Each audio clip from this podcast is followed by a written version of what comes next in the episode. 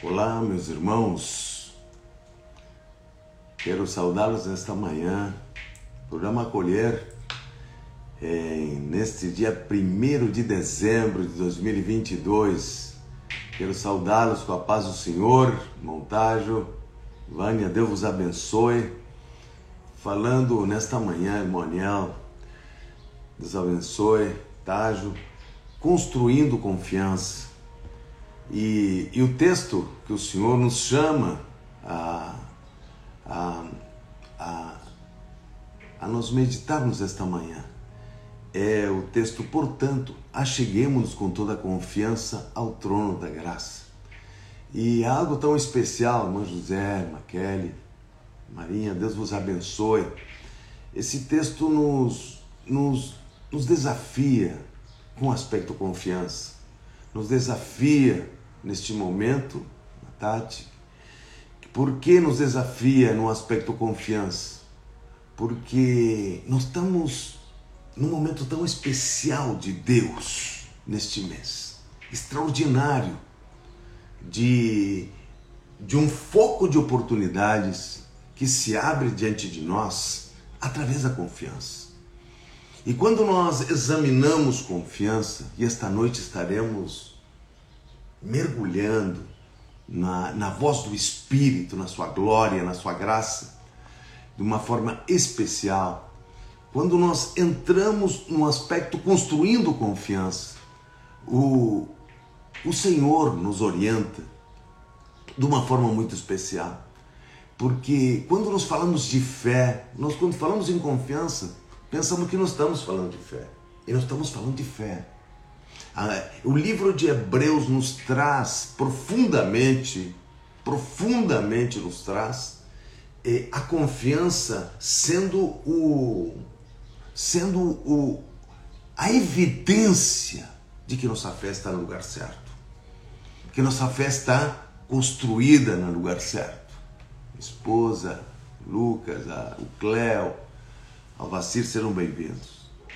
Veja só que nós estamos vivendo este momento e quando nós examinamos confiança, e da confiança que eu estou falando, é a confiança, é a confiança que, que vem lá de dentro, como fruto e se estabelece. Ela quebra um ciclo, ela levanta diante de nós realmente uma nova estação. Uma nova estação. Ela se, ela se levanta fechando uma nova estação diante de nós. E a palavra do Senhor nos diz que em Hebreus é uma verdade prática colocada por Hebreus. Ele disse: Não vos torneis indolentes, mas imitadores daqueles que pela fé e a longanimidade herdam as promessas.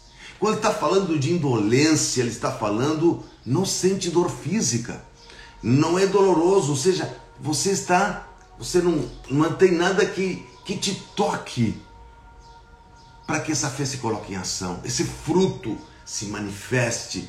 E não é só um fruto como nós, nós, nós pensamos, ah não, confiar é uma, é uma posição. Não. O Senhor está nos chamando a atenção que está se findando uma estação. Oh, Magassuria e você tem dentro do seu coração. Você precisa quebrar ciclos que te atrapalham o depósito de confiança. É algo extraordinário da parte do Senhor. E essa, essa verdade prática de Hebreus, essa verdade prática, ela nos traz, ela de sede imitadores Sede imitadores. Por que ele estava dizendo isso? Porque estavam sendo perseguidos, eles estavam com desânimo. A carta de Hebreus é, é, é escrita em torno de 70 depois de Cristo, onde há uma grande perseguição sobre a igreja. E nesse momento se levanta a atitude prática de fé, nos trazendo uma conotação muito clara a respeito disso. Ele está nos dizendo, nesse momento, ele está nos falando do desse fruto que Paulo vai dizer. A minha a fé de vocês cresce. Ela vem de dentro. você você começa a examinar o, tudo que Deus fez, o que Deus colocou, o que e, essa fé começa a se regimentar para fechar um ciclo para que a nova estação te receba de uma forma diferente. Então, quando nós falamos de uma ponte, nós estamos falando do, do, de confiança, nós estamos falando do fruto da fé. O fruto da fé, aquele fruto que vai nos, nos, nos mexendo por dentro. Aí você olha, Deus fez isto, Deus fez isto, fez isto, fez aquilo, fez isto e fez mais isto. E esse fruto começa a crescer. E essa fidelidade, o aspecto, a fidelidade é a qualidade de ser cheio do, do espírito, de, de fé. O fruto da fidelidade é de quem possui fé. Então, quando nós dizemos o amor confiando, ou seja, a fé é o amor confiando, ou seja, ele está dizendo que é necessária, está contida a perseverança, está contida a persistência, está contida ali o aspecto da confiança. Não existe confiança sem persistência. Eu não preciso ter confiança se não preciso persistir. Eu não preciso da confiança se eu não preciso me levantar de uma forma diferente. E eu, eu te convido nesta manhã, nesta manhã linda que o Senhor nos dá, te convido a pensar a tua estrutura de fé, a pensar a tua estrutura de confiança. Por quê? Porque nós estamos chegando, está terminando um trimestre, uma estação. E essa estação traz com ela um fechamento. Um fechamento para que o nosso ano, nosso ano, ele se estabeleça em cima da confiança. Não uma confiança no versículo. Não numa confiança nas coisas que estão corretinhas. Não. Não, não, não, não, não. Uma confiança que ela é pelo todos os sinais que Deus disse que tem compromisso com você. Ele é o Deus de Abraão, de Isaac e de Jacó. Ele não é um Deus apenas helênico. Nós vamos falar isso à noite. Não é um Deus helênico que tem tudo organizadinho e controlado. Não. Deus é um Deus que intervém, que Ele intervém sobrenaturalmente sobre a nossa vida. Ele escreveu os seus dias.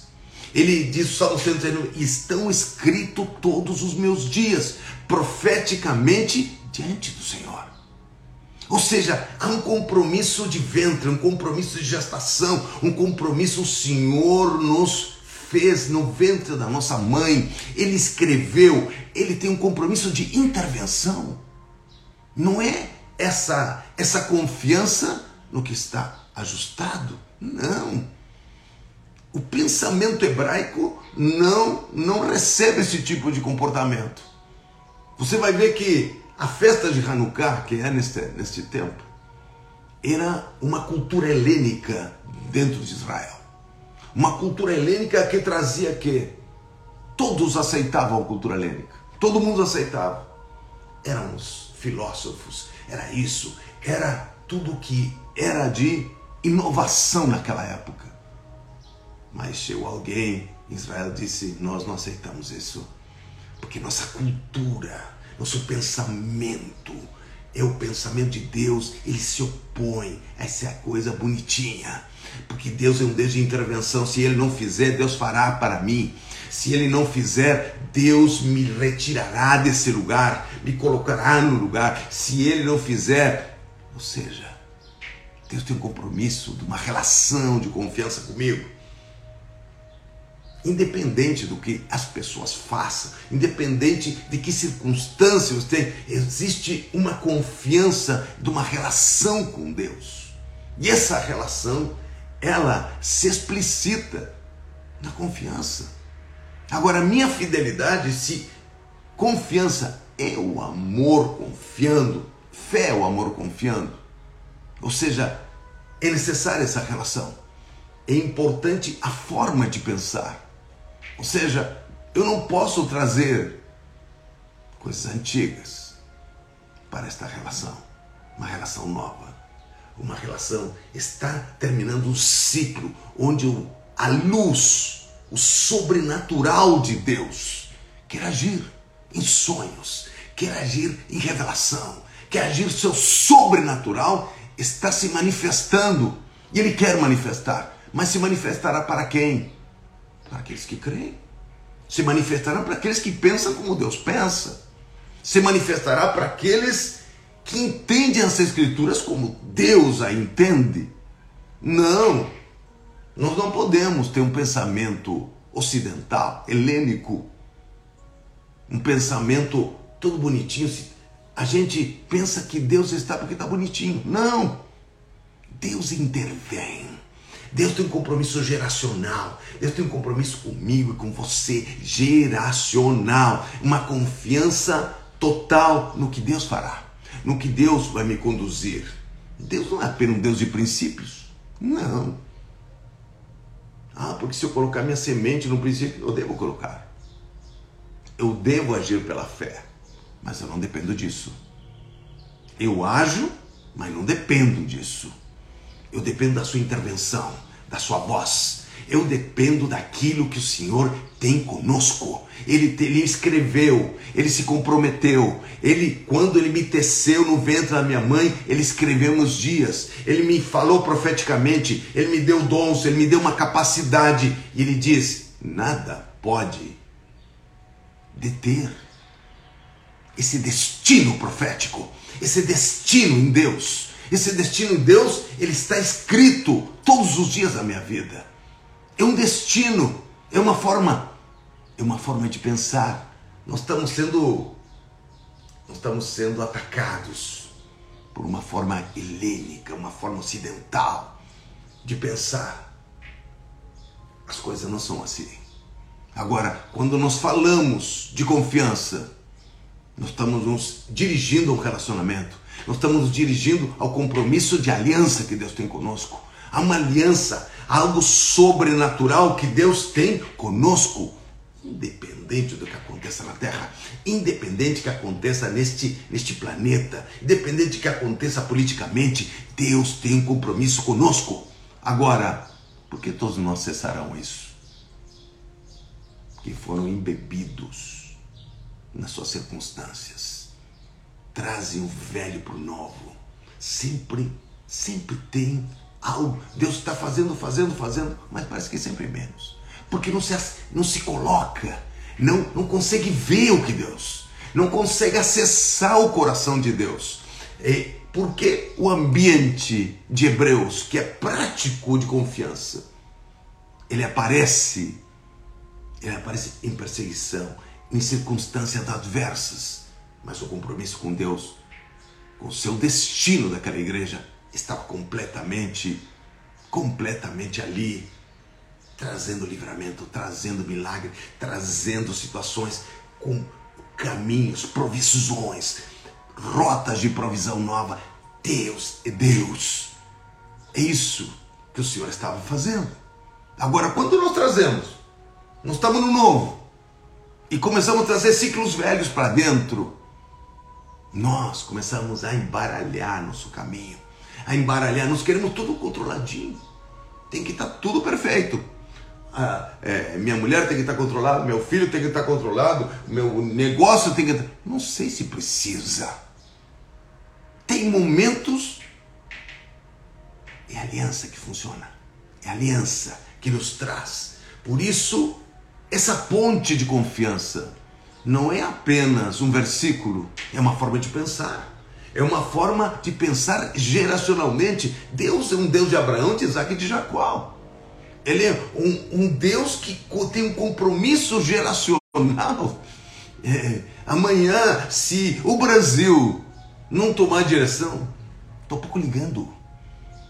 Tô pouco ligando se não toma para cá, para cá. Eu sei que Deus tem um compromisso comigo. Ele tem um compromisso geracional. Ele tem um compromisso pessoal, sobrenatural a respeito. Se eu não pensar assim, porque a Bíblia me ensina a pensar assim, eu vou perder o espaço meu. Eu vou perder. Eu vou ficar atrelado à circunstância. Vou ficar atrelado a, a circunstâncias. Você não foi chamado para isso. Você foi chamado para receber intervenção de Deus. Nesta manhã eu quero orar por você. Oh, glória a teu nome, Senhor Jesus Cristo. Eu declaro nesta manhã sobre a vida dos meus irmãos.